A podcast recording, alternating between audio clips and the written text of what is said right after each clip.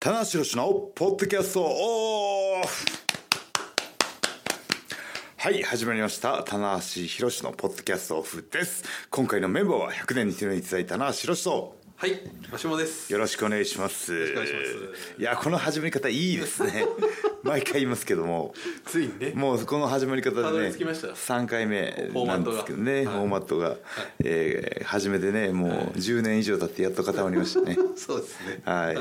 えーでですね今回はですねあのー恒例のはい谷間会でございます、谷間会来ましたか。はい、あのね試合がある時は試合前の、はいえー会、はいで試合後の反省会、はいでなんかテーマ大きいテーマがある時はそのテーマにやってやるんですけども、はいはい今回は完全に谷向会なので、はい棚橋の持ち込み企画おはいえーこれはですね、あのー学生さんとかにね、はいえーこうためになる話になるといいなと思うんですけども、おはいえー今回のテーマはですね、はい僕考えました。はい。文章の書き方そうえこれはかなり思い切ったテーマはですね。いまあ大人になればなるほどね、はい文章っていうのは書かなくなりますしいやそうでますあ、ね学生さんとかにね、まああのなんかこうねあのヒントになればいいかなという、お、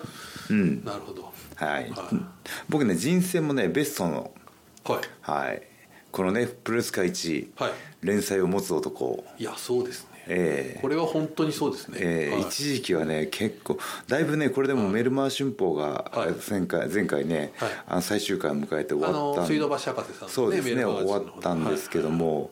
ねあの本当に新日本プロレスの日記でしょ、はいそのあとは、えーファイトも一時期やってましたし、はいであとプロレスデラックスっていうのも当たりましたしお、そうですか。プロレスデラップロクレス。スデラックスはあの新日本プロレスのはいサイトが始まる前5年間をあーぐらいずっと、そうですずね。っヤとン書いててグライオンぐらい。えーっと2005年ぐらいなんでチャンピオンになった後ぐらいなった後ぐらいとかですかね、はい、で今は月1で、はいえー世田谷マガジンさんの高山マガジン。マガジン、はいはい、あの美味しいお店食べに行くっていうねおお はい、食レポを書くというねいいですねのと、はいターザンウェブさんでね、はいあの引き続きあの、はい筋トレ話を各週でやらせてもらっておお、各週これはなかなか忙しいですよ。そうですね毎回この、ね、筋肉にはいはうんテーマに掘り下げていくんですけどもね、はもうないんですよ筋肉の部 位が一回りしちゃって まああとはまあダイエットとか新しくやり始めたトレーニング法とかをねシェアしてるわけなんですけどもこれはすごいえーあの今回はねその文章の書き方についてですねおー、はい、なるほど改めてこうどうやって書いてますかっていうようなね、い。はい。えーところが、あのー文章の書き始め、はい構成の段階からはい仕上げまでのはいはい過程を、はいその文章の書き物のプロはマーシーい。い先生やー、ちょっと待って。マーシー先生に 各大会のねその公式ホームページいの、やえーそこうのなりまねしたか、えーレポートをほぼほぼ9割方仕上げてるーいやいやいや。はいあのー、なるほど。はいちょっとそこ今その球がこっちに来ると思ってなかっあそうです かまああのーまたねこう自分がこうね、あのー書く文章と、はいはいあのマーシーみたいにこの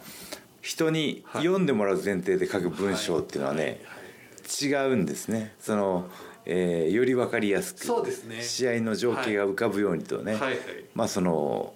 どういう攻防があってとかね、ねいうところでまた違うんですけども、はいはいまあその読みやすい文章とかねあー、ええた。これでもあれですよね。そのまあ僕からするとその職業的に書く文章っはいて割と日常的にその例えばはまあい今日もあの NJPW ストロングのはい見どころ記事みたいなの書きましたけど。はいはい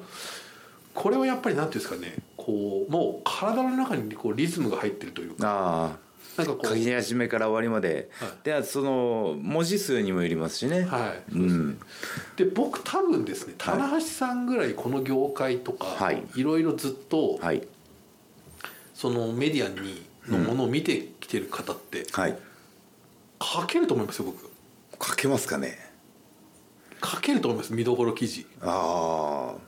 まあそのねなんとなくでもあるじゃないですか型がはいあのー最近あの時々やらせてもらうんですけど、映画の試写会って、はいはいはい映画の見どころをはい100文字でください、これ難 しいはい、難しい一番難しいね難しいねあー書き物の中で一番難しい、はいとにかく見てほしい ね とにかく見てくださいとにかく見てほしいんだけ ど近見書いちゃったなんで見てほしいかをはいギュッと詰めないといけないこういうところがいいよああこのねあの事前のこの映画の感想を見てそのその映画配給会社の方々はあのお見たいっは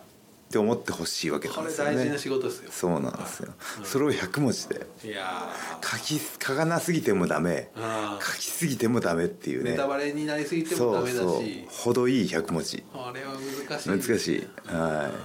い、だからねあのあの僕以外のねあの方も著名人の方とか、はいはいはいかけあの文化人の方とかもねこう社会に呼ばれて書かれてるんですけど、むちゃくちゃ勉強になるのよ、ああそうですかはい、あみじそう短い文章なほど難しいなほど難しいのでこれは難しいそれを書いてるうまく書いてる人は、無駄なところを全部削ぎ落としてそうですね伝えたいところだけバーンと書いてはであこれ読んでちょっと見たい、はいはいあ面白かったんだろうなっていう、そのね鑑賞後のはいはい情景まで浮かんでくるような、はいというねあの映画の見どころ記事はあの最高の勉強になります。あはいあこれあとこう本の帯をね頼まれあたりとか帯もね帯も難しいんですよでもまさにその同じお仕事というかねその帯を見て、おじゃあ買おうかそうですね、コピーライターの方とかね、はいそのこの人のでそのレコメンドはがい購買につながるかもしれないし、その例えば好きなタレントさんがレコメンドしてたら、ちょっと読んでみようかっていうねそうですファンの方はそうやって思うはいかもしれないしね、はい、言葉の力、ね、だからその、えープロレスとねあの言葉っていうのはあのあまりつながらないような、はいはいはい思うかもしれないんですけどいかにこう試合前の、はいあのコメントと試合後毎日ねあのあのサイトの方で配信してもらってますけどもその試合後のコメントがはい大事かっていうところを、はいね、今新日本選手ね結構もうり本当理解してるんですよ。これはねだから、特にねやっぱりねあの毎回ね思考を変えたりとか、考えてコメントしてるのね、ないとあはい。ー、そうですねうん僕はねあの僕は決めてないんですよ、ああそうですか、はい、試合後の内容、はい試合で、えー印象に残ったこと、はいはい対戦相手、はでその時のい自分のテンション、はい気分とかで、か結構変えるんですけど、はいはいなんかねあのそこはねちょっと内藤は他の選手の追随を許さないぐらい、はいコメントに関しても素晴らしいですね。多分そのまあ今は割とその、もうこここに45年ぐらいでこのこ特に新日本プロレスってはいコメント文化みたいなのが、はいこれいろんな理由あると思うんですよ、ツイッターはが出てきたりとか、そうですねその動画を、ね、配信したりとかってあるんですけど、あとファンの方がその試合前のコメント試合後のコメントも含めてはいはい試合を見てくれてる楽ってしいうむというかね、うんうんはいあの実況なんかの例えば、まあ、あの実況の方なんかもこういうコメントがはいありましたっていうのをベースにこう解うん解説していく時もありますしねははいでその事前のコメントとい、はい試合に対してのはい選手の気持ちを理解しといた方いはがい試合をより楽しめるっていうねはいこれが一番最高の形なんですよねはいはいうんそうするとこのその日の試合後もまた気になるとそうで勝って何を言うのかはいはい負け負けてて何を言うのか何を言うのかっていうねそうですねはい、負けて悔しい、はい勝って嬉しいは当たり前なんで、はいそこのネクストの言葉を、はいはいね、みんなもうファンの方は求めてるんじゃないかなと思うんですけども、はいでねその言葉の重要性で、まあ、その文章をねで伝えるっていう作業を僕はね昔からやっとるわけですよ、おはい、パイオニアですよ僕はレスラーが文字を書くとこれ棚橋さんまあもともとはいおっしゃってたのが、はいそのプロレス記者にあの新聞記者になりたかった新ごめんなさい新聞記者ですね、はいあそれはえっ、といわゆるそのプロレス媒体ではなくてなくてもう本当に新聞そうで記者、すね新聞記者おお文章を書く仕事が、あはじゃあもういわゆるちょっと定職というかそうですねあの受験勉強で、はいえー僕あの文系志望だったのであーなるほどどうしても原告はいはいの点数を上げないといけなくはいてはいはい何をしたかというととにかく小説を読みまくったんですよ。あなはるほどはいはいい、でまあ赤川次郎先生から始まって、えー京極夏彦さんとおか、かなりの文章こんなこんないやーこんなぶつやつ熱いとでかすよ読んだりと京極先生のはかいはい宮部みゆきさんとあか宮部みゆき大沢有馬さんとか面はいあのーえー浅見光彦シリーズも大好きで、あらはい、浅見光彦シリーズが一番読んだんじゃないかなあそうですねはい、時々ねあの2時間ドラマ化されるんであだそれもね大好きで見てるんですけどちょっとね浅見光彦ファンクラブみたいなのがねあどっかに存在するんで僕ね一回行ってみたいな東京来たら行ってみたいなと思ってたあんですらけどこれ意外なはい、ちょっとねあの浅見光彦シリーズが好きな方ねちょっと情報ください、ちょっとね はい、実は棚橋もねい内田康夫先生の大ファンなんですとなるほどやっぱりねはないるほど、まあ、だからもう本当にもともと文章がそうですね好きで好きというか好きになったんですよ好きじゃないとあー読む読む読む作業が全然苦じゃなくなってああ小説とかだったらねぶっ通して3時間4時間であの文庫本だったら読んじゃうぐらいの結構後発で好きになってそうですねはおい勉強のために読み始めて読むのが習慣になってちょっとそれ珍しいケースかもしれないですね、まあ、うんでまああの年間何冊読むみたいなね、はいことはできないんですけども、はいまあ、移動中とかい含めて、はい月1冊2冊くらいはやっぱね、はいはい教養のある大人としてはは読みたいなと思うんですよね、僕こはの本離れがね叫ばれている中でね僕はあのよく覚えてるのがその結構56年前ですけど、そのはい結構新日本がその海外遠征に、はいあのよく行か、はい行ってた頃に田無さんはね、はいこんな分厚いハードカバーをはい持って、はいもうちょっとアメリカの空港とかでもはい読んでて、はいかかっこいいなおお、そういうのもっと早く言ってくださ い何年後に出してるんですかあんま進んでねえなってどこまで読んじゃったか忘れちゃ ったあの周りが気になって集中できないって海外はね やっぱできあの海外ならではの楽しみ方があるから、そうですね景色を見なさいと いやいやいや本は日本でも読めるからっていうねでも結構、はいもう持たれてねやってましたよね、いやそうですね僕すごくあ印象に残って、はい、あの移動飛行機移動とかにね、はいはい映画とかはい見てもいいですありし、あの文章を読むいい時間なのいでやねこれはね本当でに読んでると眠たくなるしあじゃあ睡眠効果もある睡と眠 睡眠導入導入効果果がい非常にいいと、 やでもねそのあのえーああの文章のね、はいはいうまい人のは書き方とかテンポとか、はいはい小説はねあの、いやっぱワンフレーズ長くなることもあるんですけども、、はいはいい文章っていうのは一はいはい一文一文が短いってことに気づいたりとあかセンテンスがセンテンスが短あく読ませるテンポがあったりとかああと僕がねあの本当にあのいつもあの文章の構成とかに困った時にはい見るのは、あの本の前書きと後書きあー、前書き前書きと後書きはいはいでどう始まってどう終わるか、はいはい何を伝えたいかとか、こうリズムがはいすごくいいので、なるほどはい、これがね文章ねあの書くの苦手なんですっていう人は,、とにかくね前書きと後書きのねこうまとまりのいい文章を繰り返し読むことによってあ自分の中でリズムができてくるのでなるほど、はいこうちょっとシンプルにね、はい23ページですしそうなんですこまとまってますもんねそうですねんはいイントロダクションだささっきねおっしゃった、はい映画のこれからこういう本ですけども、はい大体こういうことが書いてありますそうですねそれについてはこうですみたいなね、うんそれがちょっと中身をこうおぼろげに想像させて読みたいっていう気持ちにさせるための前書きですからね。あうんー、あそれはちょっと、はい僕もねあのよくあの後書きから読む人っているじゃないですかはいはい僕もその手です結局はい後書きが気になるんです、 はい、まあ後書き読んで面白い場合は本編ももちろん面白いですから後書きから読んじゃうんですか後書きから読むそれ邪道だなあでもいるんですかいますねへえ僕はもう帯とか前書きではいはいあこれはどうかなまあ結構ね名前で買っちゃう時もあるんですけど人気シリーズとかねはいはいはいあこの続編出てるなるなほとどかもあるんですけどうんいやーそうですかそうですかであのまあその文章をね、あのまあ書きたいならば、はいたくさんの文章量いい文章を読むことによって確かにはいこうなんていうんですかねまあ、慣れる慣れるというかそうですね、んはい、であの文章の書き方っていうテーマなんでどうやって書いてるかっていうところはもあはお話ししたいなと思うんですけど、おうおうはいはいはいそのあの新日本プロレスの、えーえー日記の、ねはいはいはい各曜日選手担当してますけど、はいはい大体ねみんな1,000文字前後かな、そうです短ねい選手あの僕真田選手だけあれやたらな短いですけど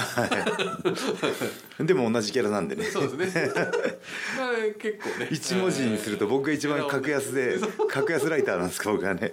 はい田中さんとか太一さんはねそうですかなりあねの大熱一量もを込めてくれ千てた千文字超えてきますからねあー大体ねでも起承転結で、はいはあのまあその2週間にあった、はいあのことを書き出して、はいこれとこれをピックアップすると一個のテーマできるなっていうのはいでうんうん物事を決めてうんうん書き出し、ね起承転結でオチをつけて。んうんっていうようなね書き方でもう僕ね本当にね、あのし学校学生の時に習ったままのフォーマットを大事に使ったんです、面白いはいへえはい、まず書き出しではあで巡業どこどこ行ってましてでメインとなる出来事はい一番ここ読んでほしいクスッとしてこんなことがあってギャーみたいなところでで、まあ、それを受けて、えーまあねあのオチでもいいし教訓でもいいし綺麗にそこをそうですね総括また頑張っていきましょうかみたいなねあー2週間はねゴーエー スと終わるわけですけどはいそれはね、それはあのブログの方だと思うんですけどそうですね、はいあれブログはまたでも違いますねこの間あーのそのそうかね清野さんのね、はいあの番組でもその、はいこう一日のことをなんていうか、んこうもうブログ用に構成してるみたいなああ話だはっいたじゃないですか、そうですねあれも面白いでもあれはまたこう写真とかも入るしああ僕ねもうブログをを2009年はいから書き始めてるんで、脳がねブログ脳になってるんですよ、あれ面白いですね、うん、そう清野さんその話だな、はいまあ、だからブログっていうのはあのーねえツイッター Twitter ともインスタグラムともまた違う書き方が違うので、好きな人が一回読みに来てワンアクセスするって手間がかかるんで、はい、まあでも一日一回更新であるし、ファンの人がねこういう状況でねあの不自由なことも多いんで。ね、レスラー何やってんだ田無今日は何なんだって気になって見てくれるね本当に好きな方なのでそれはやっぱ熱量に応えたいし、写真が使いやすいんですよたくさん使えるんで、15枚ぐらい使えるのかなあー 一回の更新ででもあれですね、その文章っていうものにそこでこうまた写真っていうものがまた入ってくるっていのそがうですね写真はありがたいですよ、うんこれはまたなんかひまた違った哲学がねそうですねまあありそそうでのすよね僕ねあの僕とかマーシーの世代だったら、バウかなはいはいはいありまあすの看板とかね宝宝島さんの「バウ」っていう雑誌があっありましたありてましあれはねもう本当はいには10年20年早かったコンテンツなんですけはいはいどはいそのね街にある面白看板とはいはかい面白銅像とはいかはいはいなんかそういう名物をねフォーカスしてやる本があってあれ何が面白いかっていうと写真が面白いんですけど写真に一言添えてある一言コメントが面白いんですよとにかくキャプションというかキャプションが。あれがねあれでクスッとさせるんで、あれがね多分ねー僕の中で残ってて写真プラス写真のコメントが大事なんですようんこれもまたちょっとねいや、はいそれねキャプション芸というかこれはい確実なんです僕あの前いた、あのえっ、と某編集部某は編集部はいすごい言われましたキャプション逆に言うとマショ君キャプション面白くないねみたいなあもうもうちょっとちょっとひねってようわなキるャプションにダメダメ出しでーキへャプえションに命かけてる人がいましたねあーキャプションがめちゃくちゃ面白い人だキャプション芸かキャプション芸をだからそれはもうそのキャプション芸っていうのは、はいあのインスタグラマーというかねあーはいインス写真と一言はいもうインスタグラムは写真メインなんで、はい一言添えてあるだけいでやそう何をどうそうそれとこうね、はいがあったりしてっていうこの写真にこのハッシュタグいらねえだろみたいな 意外性とかねあとあのハッシュタグつけすぎない人とそか、うね、そうそう25個ぐらいついてるぞみたいな 筋トレ写真にいらんハッシュタグをつけたら女子の中に一人入っちゃったりと かねすするんでねうんいやでもそういう実は、まあ、僕その同僚で、はいもっと同僚でそのキャプションがめちゃくちゃ上手い人いたんですけど、はい今そういうその人はやっぱりインスタとはいツイッターめちゃくちゃ面白いです、やああ面白いですかっぱりその短くうん短い中でまあちゃんとキュッとこう面白いんですよ、はい、はい俺分かるそのにはキュッと面白いねキュッと面白いっていう、はまあ、だから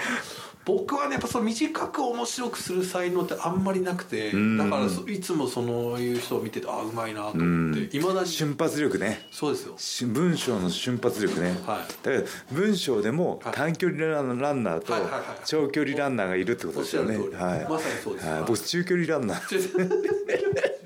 どっ中ち距も離がちょうどいいちょちょうど長距離 中距離のねあの1800とかね一番苦しいってね、 そして一番見返りが少ないってね確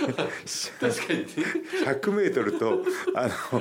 42.195キロのねマラソン両極端がやっぱりね、そうですね、えー、まあ花上がりでやすすいですか陸上の花ですかららこれやっぱ800とかきついですからきついきついですよ400とか一番きつい激激きつきついけど、あの競技人口は少ないって少ないいですうねねちょっと狙い目というかねはい何の話でしたっ何のねあれですけか、まああいやでもそのプロレスとはい小そばっていうのは、はい他の競技よりも、はも最もい必要としてるはいはいはいジャンルなんじゃないかというね、あ今回は気づきがあったわけですね。はいだからまあ僕がまあちょっと僕がやったりやらなかったりもあるんですけどその、はい選手のコメントをツイッターで抜粋するのってはいはいはいいうのは、まあ結構難しい、なんかどこをどう取るのかっていうの難はしいなあその試合のコメントとはい試合っていうのはセットアップになってるんで、はいはいコメントだけを切り抜くっていうのは難しいかもしれないそでうですすねね。うんただまあそのそれが一つ大きなキーワードになって、はい次の展開につながってるものっていうのはいははやっぱりそのこうこの言葉によって、うんうんこのその次の試合が見えるみたはいないね、、だからそのキーフレーズをはい短くてもいいからはい出せる選手は強いですよね。強いです。じゃあ今このねその新日本プロレスの中でキーフレーズを出せる選手ははい誰ですかズバリ。誰だろうなまあ内藤さんもうまいまああと外国人選手とかもうまいです、まあうーんちょっと今すぐパッとは浮かばないですけどね、まあ意外とやっぱり石森さんとか、はいこの間の査定みたいな言葉が、そうですね出てキーフレーズがね。なんかこうまあでもやっぱそうですね、そのちょっと査定、パッと査定みたいなことが出てきて、それがずっと転がしそしたら査定は武藤さんも査定って言い始めてね。僕もあ査定っていうあそうそうそう あれどっかにねこう見て残ってたのかもしんないしプロレスのねコメントにもね入り廃りがあって、はいはいはいはい一時期みんな同じこと言い始めてわかりますわかりこのね不思議なね、はいシンクロニシティはねありますありますよね、うんます、そういう意味で言うと査定っていう言葉はっいてあんまりみんな使ってこなかったんですよ、はいはいはいだからちょっとねあの時お査定なんだっていうのがぴったりですよね、ん櫛田選手は査定そうですねだからその海外行っはいてはい戻ってきて挑戦、さあ査定してるあシチュエーションと言葉がガチッとガチッとははままって、うんだからもしかしたらそのもうす査定のね、はい、走りであの査定っていう言葉が何があの石森選手が素晴らしいかっていうと現在のはい立ち位置を明確に表してるんですよ。あなるほどチャンピオン石森とはい挑戦者あはいはいのはいとしてこれからなる櫛田今現時点で俺が上なんだぞっていう、はいってことで査定マウンティングをしてるわけですよ。 2文字ですよしかも2文字で2文字2文字でマウント取れるんですよね。すごい、ああ面白い。ってことは MVP は石森って ことで。まあ、最近で言うとやっぱそのうんなんか今今パッと思い出しねたのはやっぱり、ああさすが回し石森さんさすが記者の目ですねいやいや、うんああうまいなと思いましたうまい、うんでねあのーまあこの今回ねちょっとアクシデントというか、はね口です口は欠場になってしまって、はね査定終了と、はいそうそうそうあ失格だと、うんうんうんね査定っていう言葉にちゃんと落ちがつがはいついて。査定があるならば合格か不合格かあって、不合格まで、ねはいはいちゃんと出全部そうなんしでてすはいはで不合格が出たからまたネクストがあるわけはでい、す、そうですそうですそうですじゃあ次はどうする、ねはいでまあね今回ノンタイトル戦っていうのありましたけど、そうなんですよ、いやーこれね本当にあの今のねこういうコロナ禍の時期だからこそ言葉への比重っていうのがあ増えてると思うんですね、はいはいどこで楽しむかっていうね、ところで時間もあるんだあるあれば、ねこうサイトで見てもらって、コメントもね、好きな選手のコメントも読んで、はいはねあの記憶には残らないかもしれないですけど、そこでどうはインパクトを残して、はいはいねはいあいいこと言ってんだ、はいで日常のエネルギーになるかもしれないし、はいはねその喜怒哀楽の悔しい部分はより伝わりやすいだろうしということで、はいはいい、やー今回ねあのかなり見切り発車だったんですけどそうですね、はい僕も最初どうしようかいな、意外といい着地、なんかね面白かったなはい、言葉というのはねプロレスほどねやっぱ、さっきも言いましたけど言葉を必要とする競技もないなっていうねうんいやそうですだからやっぱり、あとその例えばその昨日のね、うんあの武藤さんとの会見でも、はいじゃあ僕その記事を作るところで、うんまあこれもよくよくプロレスの記事のテクニックなんですけど、まあ何々決定だけじゃやっぱりちょっと引きが、うんあれじゃないですか、うん6人タッグ激突はい何かやっぱり印象的な言葉を抜きたいキーフレーズをね、はいでや、っぱ本りそう人が発してる中でねそうですでその僕が昨日田中さんの言葉で抜いたのは、はい1分1秒でも長く戦いたいと、はいこうズバリ最高ですよはいもうこれがあれば OK って、うんでこれがあるかないかで相当やっぱ苦しむわけです、うんこれあるとあもうはいこれはいこういうことを言ってくる選手ははい記事が書きやすいと、はありがとう田中さんっていうあまあもうすぐ作れあそうかなんですそけこどはねでもねあんまり意識してなかったんだけどまあそのね武藤さんがはいねもう引退が決まってて何回戦えるかはあと何回戦えるか分かんないっていうところのリミット感もあるしその6人タッグで今回当たるのはでい棚橋武藤のマッチアップはいがはいどれだけ引っ張れるかも分かんないっていうところではいはい1分1秒でもっていう言葉いやがダブルミーニングで飛ばしたんですいやよ。だからはい今から褒めますけどね、はい見事にあの試合をはい言い表してますよ、はいもう十何文字ですよそのはい1分1秒でも無駄と長く戦いたい、はいもうズバリさっきのその、はい映画のポイントと一緒ですよもう帯とあこれじゃあねあのやっぱりねぶこうやって文章を好きになって書いてきたりとか、はその映画のね帯のコメントとかっていうはい文章の無意識でね無意識で書いてきたは蓄積がはあそこで1分1秒でもっていう言葉を僕から引き出したんですい、はい、反射神経でね、反射神瞬発力でねであーマーシーに褒められて今最高嬉しいい、やでもやっぱこれは本当にはい要するにこれがない会見っていうのもあるわけですあーたまになるほどそうするとやっぱ困るわけですね、うん、そしたらまた違うところでねそうですうん盛り上げないといけないっていうねどういう言葉で、まあ、もしくはその行動でうん見せたりと、まあ、例えばこの間のフィンレイ選手が椅子投げたとかだと、まあ、そのまま使えばいいんシチュエーシですけョどンも、をねそうかそこだったかだからそんなに意識してなかったんですけどそのあの1分1秒でもっていうのが、はいはい武藤さんのは残り少ない現役生活をはいはよりイメージさせやすかったわけですね、はい天才褒め合うってねあのいいじゃんいやだから本当にあれははいだからやっぱやっぱそこはでもすごくこれでもあの週刊プロレスでもはのい記者の方でも、もう東京スポーツの方でもそうですけどやっぱはりいもう、記記者会見というのは煽らなきゃいけないけど、うんうんうんどこを切り取って切り取るかっていうのは、でやっぱそれがすごい上手い選手だな本当に助かるなっていう。なるほど業界全体に優しい選手ということ ねいや僕ねそこねぜ本当にね全然意識してなくあそうてですか後でツイッターのタイムライン見てて1分1秒でなんか戦いたい戦いたいが抜かれてたんであここだったんだはいはい、ああ、なるほど僕ね全然意識してなかったんですあよーうんまあでも出ちゃう俺やっぱね本質を瞬時にはいやっぱりっていう、はいまあとねまあしあのもっと早く言えばよかったんだけど「つく」って言ってる言葉とはい本心から出た言葉のああどっちもあると思うんだけど、はいはいその境界線はが見えない言葉が一番面白い、ああちょっとこいそつの本気で言ってんのかなでもちょっとこれははい作りすぎかな、でも、はいはい本当だったら嬉しいなみたいなね、あ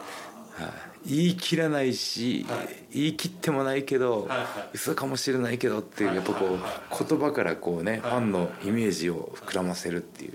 そういう言葉をねこれからも僕は使っていきたいなと。ーうんうんそうですねあ、これもう用意してきたなみたいな感じ、はいはい微妙に感じますそからうねこいつこれ言おう言おう言おうとしてる気持ちが出ちゃってる、まあ、僕そういう時も結構あるんですけど、はいはい、その虚と実のちょうど境い目の言やーそれ葉はうんいやそこはやっぱ田中さんうまいですよでやっぱそれがぐさっと刺さるへえ時とかね、まあか過去のいろいろこうちょっとこう危険な発言みたいな時とかも、うわっっていうああ体僕は体験ねさんの試合時々あの懐刀をねちらりと見せますからねあのまあこれはちょっと関係ないですけど、はい昨日トライアンフの質問のとこで、はい意外とあのあの何でしたっけあのユーインターとのねはい対抗戦の時に、はいあの書オいてますねールアウト来ると思ったらあの来なかったので意外と乗れなかったですみたいなのをズバッと言ってた んで、もう結構すごいあの武藤さん完全に苦笑してましたね。はい、まあ武藤さん的には変えたいタイミングとフはいはいァンのニーズがちょっとズレが あったっていうね、はいいやだからあれをズバッと結構、あれ結構ねあのドームにいた選手の僕相違を言ったわけですはいはいよドームにいたファン ファンののねねファンの相違を、まあみんな思いましたねあの要するにね「ええっとーって言いたいのに「てってれてってれてってれってかっこいいけども」っていうねこ ういうね荘厳なテーマでかねっこいいですけどね今今見ると確かにかっかこいいっこいいんだけどあれはあれでかっこいいですあの当時はね、はいホールドアウトが来たあかりったますよとねいうプロレスラー入場あるあるで、ね、あるあるの勝負どころで曲を変えると帰いうってくる、嘘ーっていう、ね、はありますい、いやー、はいちょっとあのね文章の書き方から、ねあの逸脱しちゃいましたけどねあの変わってしまいあのちょっと逸脱ねそれてしまいましたけどもいや今回ねあのちょっと急遽ね、はいあのエアポケット会だったんですけどこれはなかなか面白いいつ出してもはいいいやつですね、これねねはいあのあとねその学生さん向けに文章へはいのは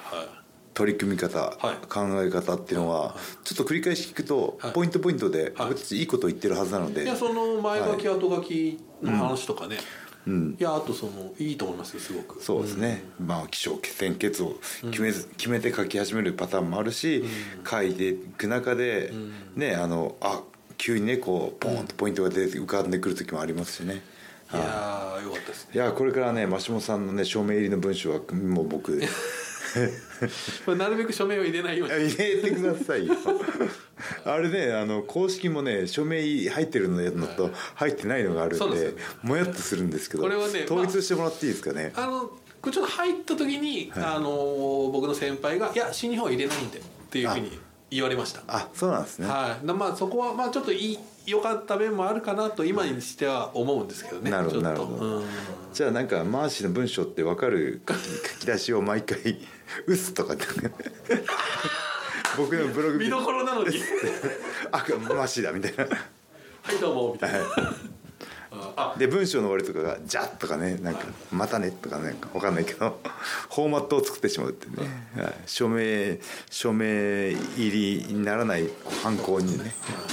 というわけでねあの、まあ、皆さんのね何かこう日常の中で活かせるものがあればいいかなと思いますので、はいでは最後に告知です、えー新日本プロレスは、えーそうですねあのー文章の書き方だったので、えー新日本プロレススマホサイトの方ではですね、はいえー記事の、えー試合後の、ね、記録だったりとかあー煽りの文章だったりとそうでか、すねはい選手がね毎週、えー各各週ではい日記も担当してますので、はいぜひねし選手の文章を読んでみたいという方は、はい新日本プロレススマサイトを登録していただきたいなとぜひいうことですね。お願いしますはい、はい、